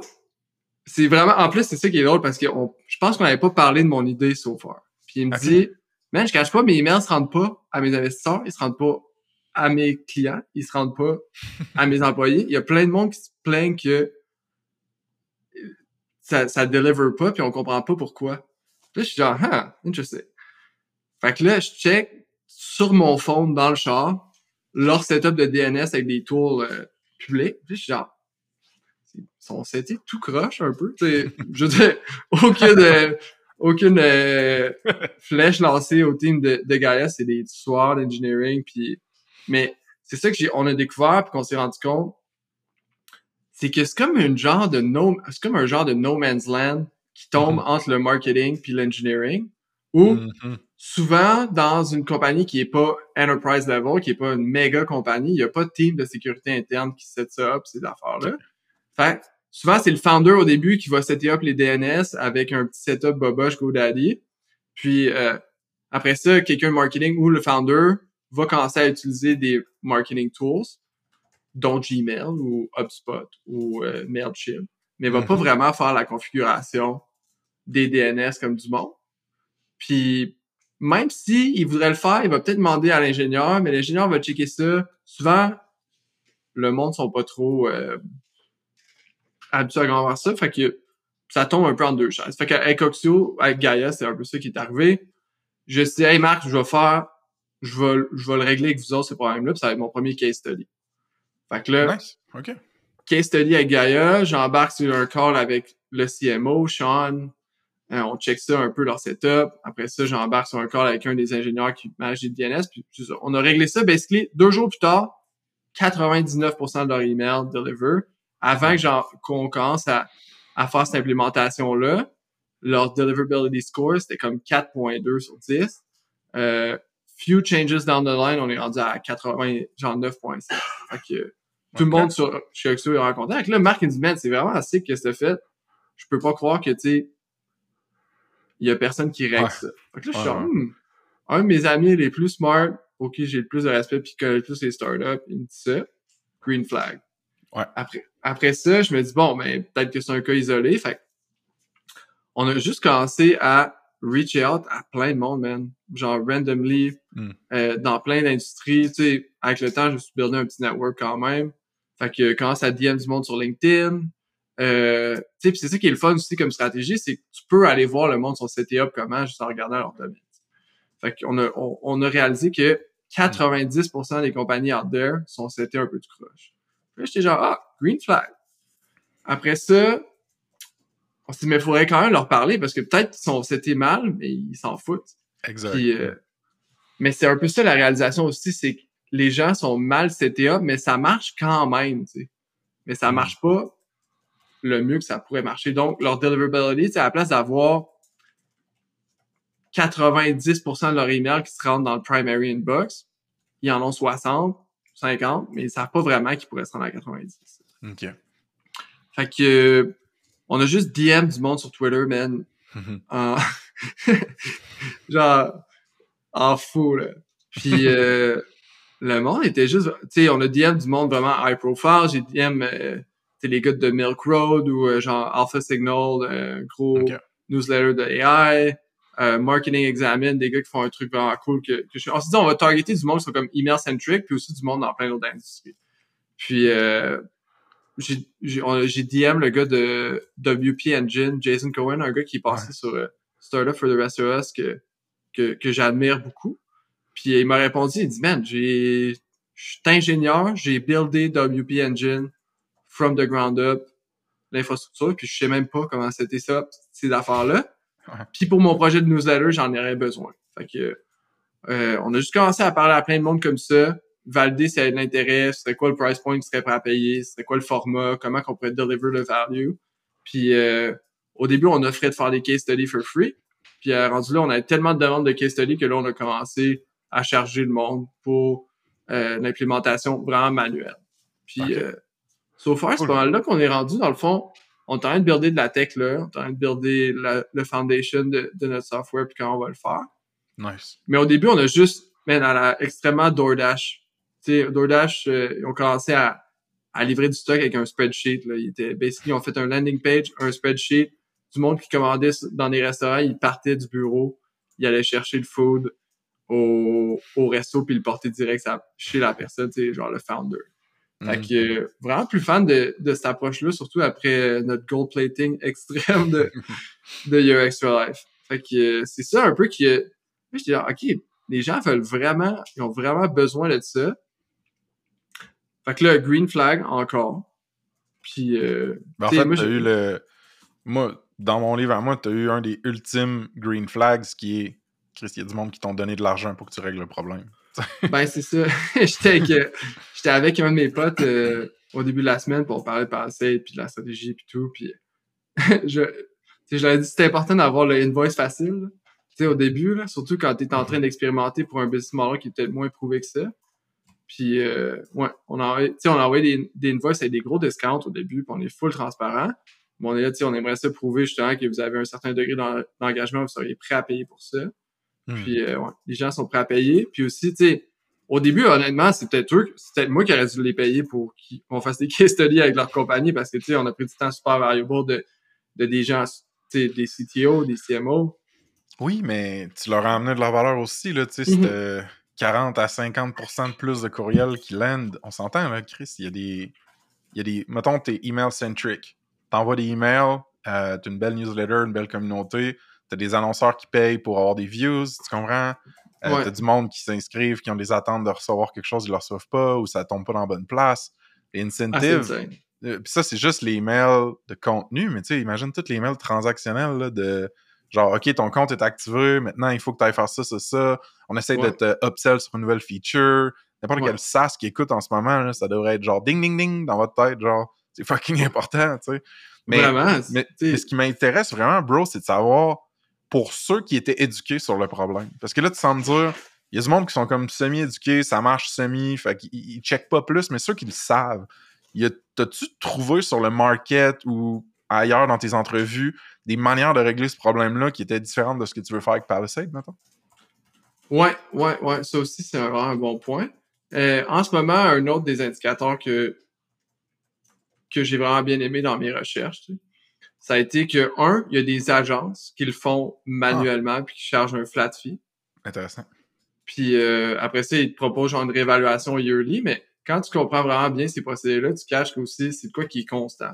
Le email deliverability, il faut que tu le checkes constamment. Hmm. Les IP que tu utilises, ça fait une grosse différence. Ton domain rep, ça fait une grosse différence. Euh, je veux pas rentrer dans le trop technique, là, mais quel third-party tools t'allow dans ton DMARC policy?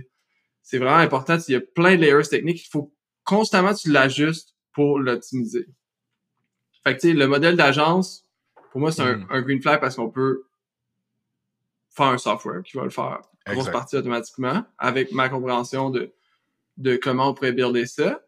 Puis euh, l'autre, c'est qu'il y a des softwares comme des ça s'appelle DMARC. là. En fait, DMARC, c'est un des protocoles qu'on utilise, mais mettons, il y a des softwares qu'ils utilisent pour monitor ton DMARC, qui est une partie de la deliverability. Puis ces softwares-là, c'est des softwares de développeurs faits pour des développeurs. Mais tu sais, même moi qui ai beaucoup d'expérience là-dedans, ou genre des potes à moi qui sont ingénieurs qui ont essayé d'utiliser ces softwares-là, ils disent, man, c'est pas, compre- c'est pas comprenable. C'est juste un paquet Ouais. d'acronymes ensemble. Ils sont pas user-friendly, mais quand on a catché que c'est le monde du marketing qui ont besoin d'être capable de setter ça up facilement. Ouais, Puis, euh. Ça, ça a vraiment été un, un autre green flag pour moi. Puis il y en a d'autres aussi du côté technique. Là, je veux pas me rendre, rendre deep là-dedans, mais euh, Mm. il y a vraiment des aspects techniques qui étaient pas possibles il y a cinq ans qu'ils sont aujourd'hui. Puis ça, ça me fire up. Ouais. Puis, Pour euh, moi, Sam, tu sais, pour moi, c'est un. Tu le sais, là, on s'en est parlé. J'avais fait. J'avais travaillé sur de la validation euh, pour un SaaS un peu en stealth de mon bord. Puis notre degré de confiance, au lieu d'être des green flags, tu sais, ah, c'était mostly yellow flags, des fois red. Puis les seuls green flags qu'on a eu nous pointaient vers une direction euh, d'un type de compagnie que nous, on voulait pas construire, mettons. Fait que mhm. pour moi, tout ce que tu viens de raconter là, là, je le clipperais au complet, puis pour vrai, c'est un masterclass en validation. C'est ce genre d'étape incrémentale-là que tu dois vivre. Puis c'est un exemple prime de genre. Ça, c'est. Il y a eu assez de green flag que là, tu peux mettre du cash, de l'énergie, du temps, peu importe c'est quoi que tu as comme ressource à déployer, tu sais. Alors, je trouve Ouais, ça ouais. malade d'autres. Puis, écoute, maintenant qu'on est potes, là, toi puis moi, genre, je, je sais à quel point c'est important pour toi d'être bien entouré. Tu es très bien entouré, puis tu, tu te gardes bien entouré. Je pense que ça, ça te nourrit beaucoup. Euh, puis, personnellement, je me compte très, très, très chanceux de faire partie de cet entourage-là euh, euh, here and there. Fait que ce qui m'intéresse par rapport à Ouais. Palisade, T'es le temps bienvenu pour des petites retraites au Hacker House, au lac des Piles. On va mettre l'adresse dans show notes. Non, ça. Doc, Ah. c'est mon boy. Euh, ce qui m'intéresse, en fait, c'est de savoir justement comment tu, tu- tu- tu décides de t'entourer pour Palisade. C'est qui les personnes qui vont faire partie de l'aventure, puis pourquoi un peu? Ouais, euh, bonne question. Puis c'est vraiment quelque chose que, que je passe beaucoup de temps à, à penser, puis Ouais. À, ruminer. Euh,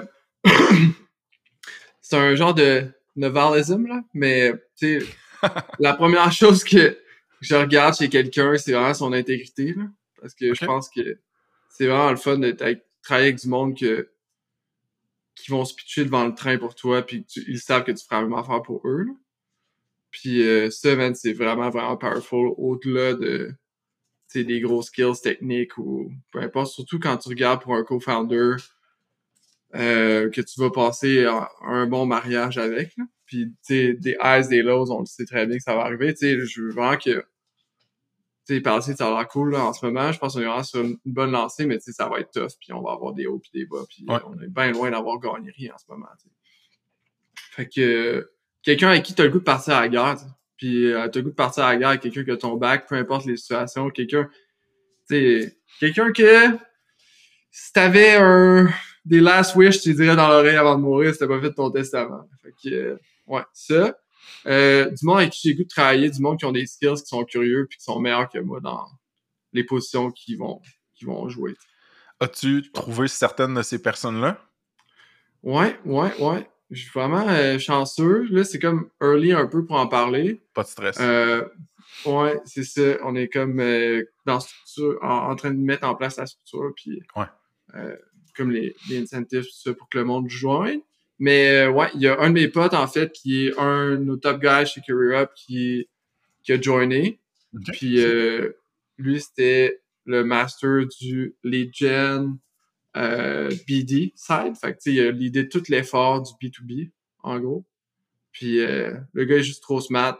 c'est genre un Hawaïen slash japonais qui a grandi à San Francisco. Il est déménagé de San Francisco pour euh, venir euh, au bureau de Montréal parce qu'il trippait vraiment sur le vibe de Montréal puis sur le team. Nice. Euh, il est venu habiter avec moi durant la pandémie. C'est genre vraiment mon boy. Puis je pense qu'on avoir du fun à travailler ensemble. Puis aussi, on a tellement de relations de confiance maintenant que c'est hâte d'avoir quelqu'un dans le team vraiment proche que je peux être là.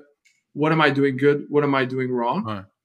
Puis dis-moi si je l'échappe. Genre, tu sais, si j'ai des blind spots, s'il y a des trucs que je fais que tu trouves qui sont... C'est le gars le plus fair au monde puis le plus Hmm. droit au monde. Tu sais, il n'y a aucune malice, ce gars-là. Fait que si je fais de quoi que lui, il juge que je pourrais faire mieux, il va me le dire.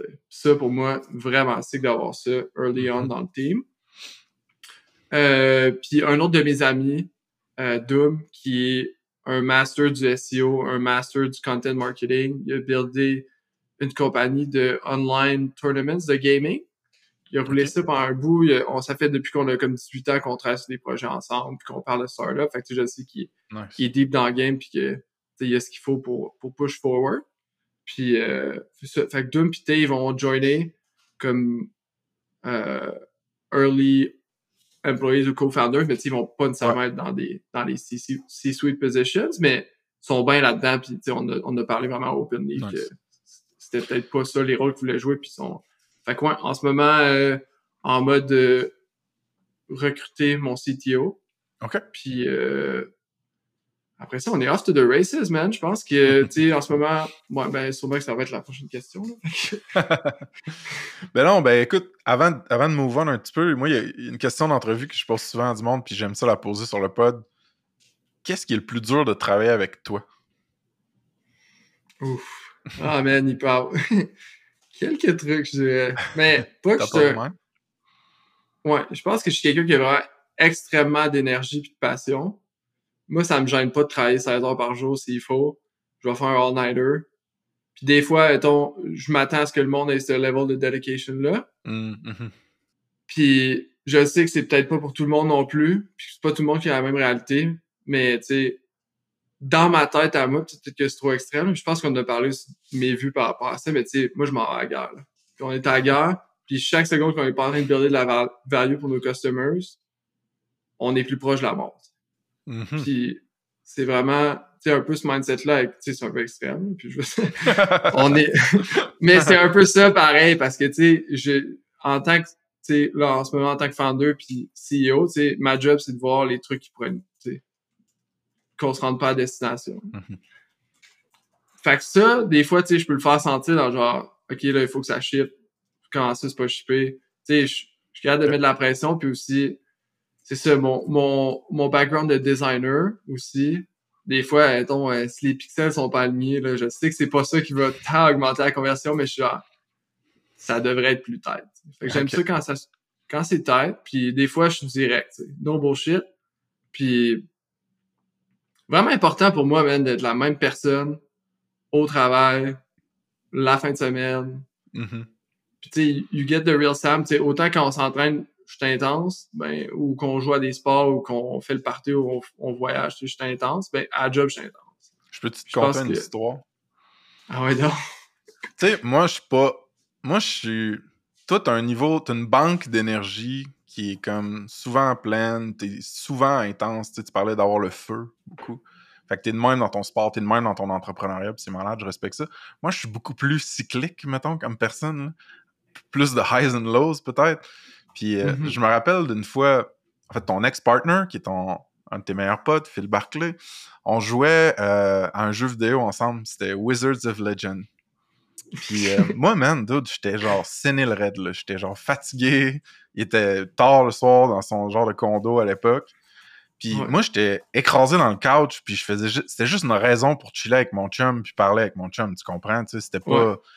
puis, fait je- mon bonhomme, mon caractère tombait tout le temps parce que je faisais pas des dashs de la bonne manière, fait que je tombais dans les genres de, de douve, puis on- ça nous enlevait des vies, puis souvent, Phil, il disait... et souvent, Phil, il fallait qu'il continue la game tout seul. Puis je m'en rappelle, il me dit- il m'avait dit, ben sérieusement, là, Frank, euh, genre, ça te tente de te concentrer, tu sais? Puis j'étais comme, ah, c'est sûr qu'il me niaise, genre, pis. Il dit, non, mais, genre, t'aimes ça, genre, euh, suck aux jeux vidéo, genre, t'aimes ça perdre? Puis là, j'étais là, gros, mais il me, chien, il me chienait pendant qu'on faisait du casual couch co-op. Puis ça m'avait justement rappelé un peu ce feu-là, cette intensité-là dans les milieux compétitifs, là. Euh, fait que j'avais juste envie de compter une Ouais, petite man. Ben, c'est ça. Moi pis Phil, on se ressemble beaucoup là-dessus. Quand on est dans le game, on est dans le game. là. Ouais. Puis là, On, a, on, on a un peu deux vitesses. One Gear Go. Mais c'est ça qui fait qu'il est tellement bon qu'est-ce qu'il fait, man. Ouais, Il- je sais. C'est incroyable. Là, t'en as fait quand même du cash avec euh, ton exit. Tu parlais justement que t'avais bien placé tes pions par le passé financièrement, tout ça. Euh, là, s'ouvre à toi, mettons, une voie avec plein de green flags, puis t'es comme, OK, là, je vais décoller avec Palisade. Cool. Mhm. Il y a plein de manières de décoller, right? Tu peux décider Mhm. d'être 100% bootstrap, tu peux mettre juste de ton cash ou mettre 0 pièce avant qu'il y ait du cash de clients qui rentre, tu peux lever du cash. peux- Il y a des tiny seeds, il y a des VC, a, tu sais, le landscape de comment tu construis puis finances une startup, il est rendu très, très riche. Mhm. Comment, toi, Ouais. tu vois ça pour Palisade? C'est euh, une grosse question, man. Puis c'est euh, de quoi que je pense peut-être un peu plus de temps que je voudrais en ce moment à, à penser, mais Ouais. je pense que tu sais en mode startup, je suis vraiment c'est Marc aussi qui dit souvent ça. euh, puis je trouve ça intéressant. C'est genre si l'erreur est pas si l'erreur, mais si la décision est réversible, go Mhm. fast. Si la décision est pas réversible, prends ton temps. Mhm. Je pense que le funding, le financing, vraiment une décision à considérer euh, parce que c'est pas réversible. Ton cap table va tout le temps être là ou réversible, ça va coûter cher. Ouais.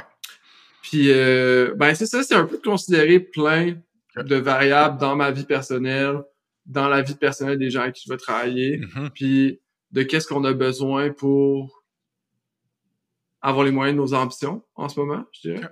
Puis, euh, tu sais, j'ai été dans le fundraising game aussi où il fallait aller pitcher à 100 investisseurs. Mhm.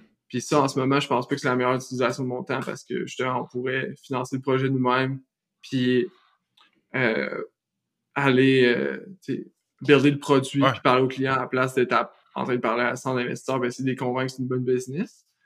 Euh, mais tu sais, il y a des key players avec qui ce serait un no-brainer pour moi faire Ok. à on- onboarder dans le team. Puis dans le fond, un des un des key players, c'est, c'est Y Combinator. OK. Euh, fait que, tu sais, startup fanboy depuis, euh, I guess, 18 ans maintenant. Là, J'ai 35, I guess, ouais, 17 Mm. ans. Euh, tout, t'es, sur Acunos quand j'étais jeune, Paul Graham, c'est le, le godfather du startup. J'ai lu Mhm. tous ses essais plusieurs fois. Euh, j'ai rencontré Gary Tan à Québec dans le temps, puis chez Life, ça m'a vraiment marqué. euh. Mm. Puis euh, j'étais allé aux entrevues de YC en 2007. En 2017, j'avais pas été pris OK. finalement, mais tu sais, j'avais fait là-bas, euh, rencontrer Sam Altman, PG. Euh, tu sais, c'est- on- comme le dream, il est vraiment pour moi, tu sais, un peu comme je parlais tantôt. Aller à YC, c'est le camp d'entraînement pour jouer dans les ligues majeures. Puis je sais que c'est pas la seule façon de se rendre là. Il y a plein de business bootstrap que je trouve insane. Puis je considère aussi cette patte-là en ce moment. Mais si, dans le fond, Marc m'a vraiment euh, poussé pour la YC, il est à YC, puis il a dit que, pour lui, ça a été game changer, autant sa façon de voir les choses, son... Ça a été vraiment une bonne opportunité de growth pour lui, il était déjà insane avant dans la YC, puis là, il, a appris beaucoup, puis il a un network complètement fou. Fait que ça, ça motive, il nous a fait une recommandation, puis on va, on va être, euh, On va voir on va être en passe. entrevue. Ouais, on va voir ce qui se passe. Prochaine On fois que tu reviens sur le pod, euh, on verra t'es rendu où avec tout ça. Écoute, Ouais, we'll see. récemment, tu m'as annoncé une nouvelle euh, assez cool. Tu t'en reviens habiter à Québec, à Québec Cité. Euh, Oh! tut, Le il me faudrait mon, animation de son. Ce que je me disais, c'est un peu comme. Tu sais, un gars avec ton réseau, ton network, tes projets, euh, tu pourrais décider de vivre ta vie puis de builder ta compagnie un peu de n'importe où. Euh, Qu'est-ce qui a comme motivé ton choix de revenir à Québec? À part moi. Ah, c'est sûr que mon boy Frank allait pousser de la fonte. Ouf! Ça va être insane. Euh, plein de facteurs, man. Je te dirais, euh, pour vrai, tu sais, on, on vient de faire ce joke-là, mais tu sais, vous autres, c'est un gros facteur pour moi. T'as beaucoup de bons amis ici. Ouais, ouais, ouais. Tu sais, dans le fond, beaucoup de bons amis. J'ai déjà habité à Québec. Euh, puis mes potes builders qui ont buildé des compagnies puis qui sont dans, dans le startup game sont beaucoup à Québec aussi, surprenamment. À Montréal, comme un autre clic pour moi. Puis, euh, tu sais, puis aussi, j'ai plein d'amis à- à Montréal dans le game, mais Québec, ça file vraiment, genre, mon corps va être vraiment en tête, puis ça va me tirer vers le haut parce que je vais être entouré de plein de monde smart, comme toi, comme Barclay, comme Alexis, comme Vince Thibault, euh, tu sais, toutes des légendes. Puis c'est plein de monde que j'aime qui va être Ouais. vraiment cool de, de sharer, je pense, les prochaines étapes de nos vies puis nos carrières. Puis, euh, tu sais, je me vois vivre à Québec, je fais beaucoup d'outdoors, on fait du trail running pas mal. Pas mal plus. Ça fait pas mal plus avec mon lifestyle maintenant que Montréal. Puis, euh, ouais, euh, ma, ma copine aussi, ouais. Oh, nous- oh, oh. Ma copine euh, vient de Québec. Euh, j'adore ses amis. Nice. J'adore euh, le vibe autour. Puis, euh, ouais, je pense que, tu sais, on s'est dit que Québec, ça serait un, un cool landing spot. Le lac, c'est bien le fun, mais, tu sais, pas assis dans l'action. Puis, euh, Montréal, on va se garder un pied à terre, puis on va y aller souvent, puis on va voir comment on va builder le team. Ouais, ce que je me rends compte avec ça se passe aussi, c'est. puis même Grip, c'est justement, man, la concentration de builders, founders, employés, capital. À Montréal, c'est vraiment, vraiment, vraiment intéressant. Puis valuable. Fait que j'ai comme une routine d'y aller minimum une fois ou deux mois, idéalement une fois par mois, connecter avec du monde. Tu sais, avoir Ouais. comme. C'est pas un pied à terre dans l'immobilier, mais comme plus un pied dans la porte, genre, pour, euh, Ouais. pour tout ça. Tu sais, c'est- c'est une super belle ville, puis la communauté est malade. là.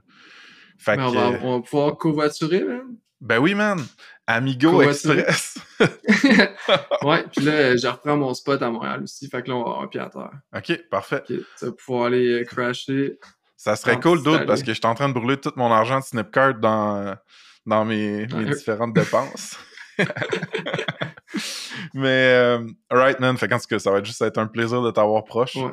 Puis, une question un petit peu plus philosophique, là, pour, on s'en va vers la fin, là, mais j'aime ça la poser à des, à des amis, à des pères, tout ça.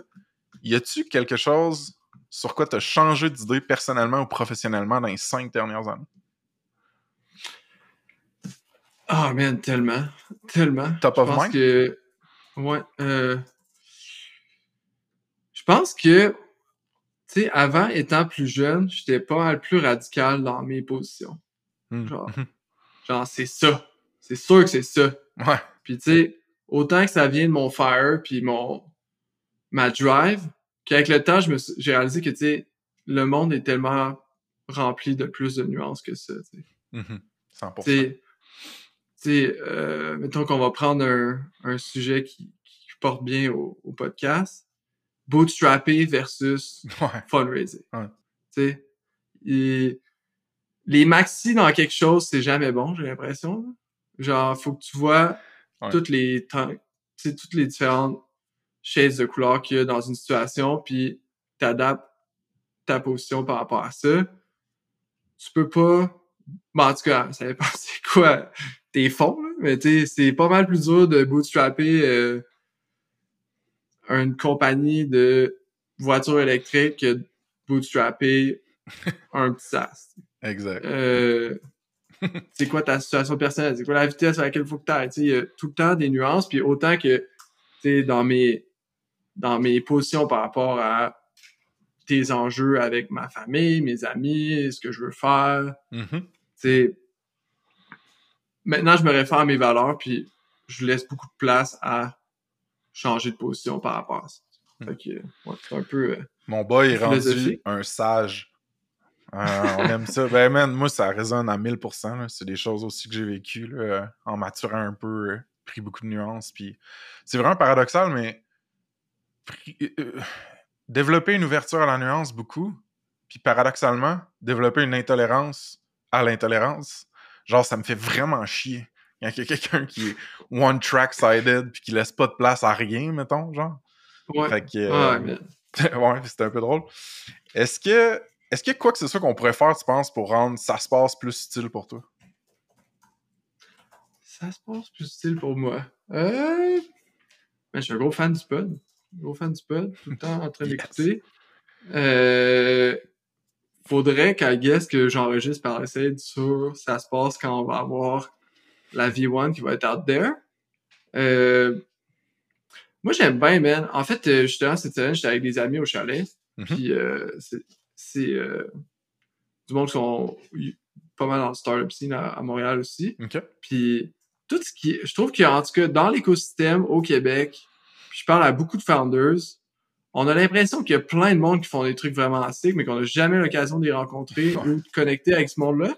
Je sais pas pourquoi, tu sais. Je sais Mhm. pas exactement pourquoi, mais je pense que ça se passe en tant que en tant que fil conducteur Ouais. dans l'écosystème. Tu sais, j- j'ai manqué ton l'événement à Montréal avec euh, Workleap, j'aurais vraiment aimé ça, mais des trucs de même, man, moi, j'ai vraiment entendu d'y aller, puis rencontrer plus de monde, puis ouais, vraiment euh, faire des... Tu sais, j- j'ai vraiment pas été en mode working pendant Career Up, j'étais heads down devant mon laptop, au bureau, à tous Ouais. les jours. Tu sais, je suis quand même quelqu'un de discipliné puis de focus, fait que, tu sais, quand j'avais juste le tunnel vision, mais je, je trouve que je sors de mon tunnel vision, puis j'ai comme levé la tête, puis j'étais genre, ah, ben finalement, j'ai pas tant manqué de party, là. Fait que, Ouais. je pense que ça, ça se passe des événements, ça va être vraiment cool.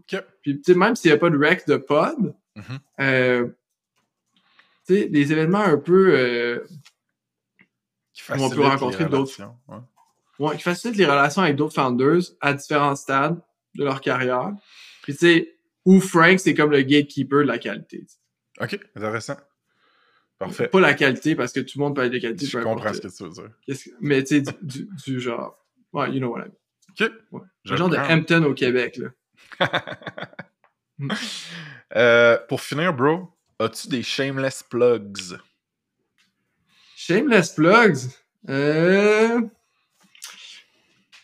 Je vais me chercher un appart à Québec ou une maison bientôt si jamais il y a quelqu'un qui, a- qui a des bons leads.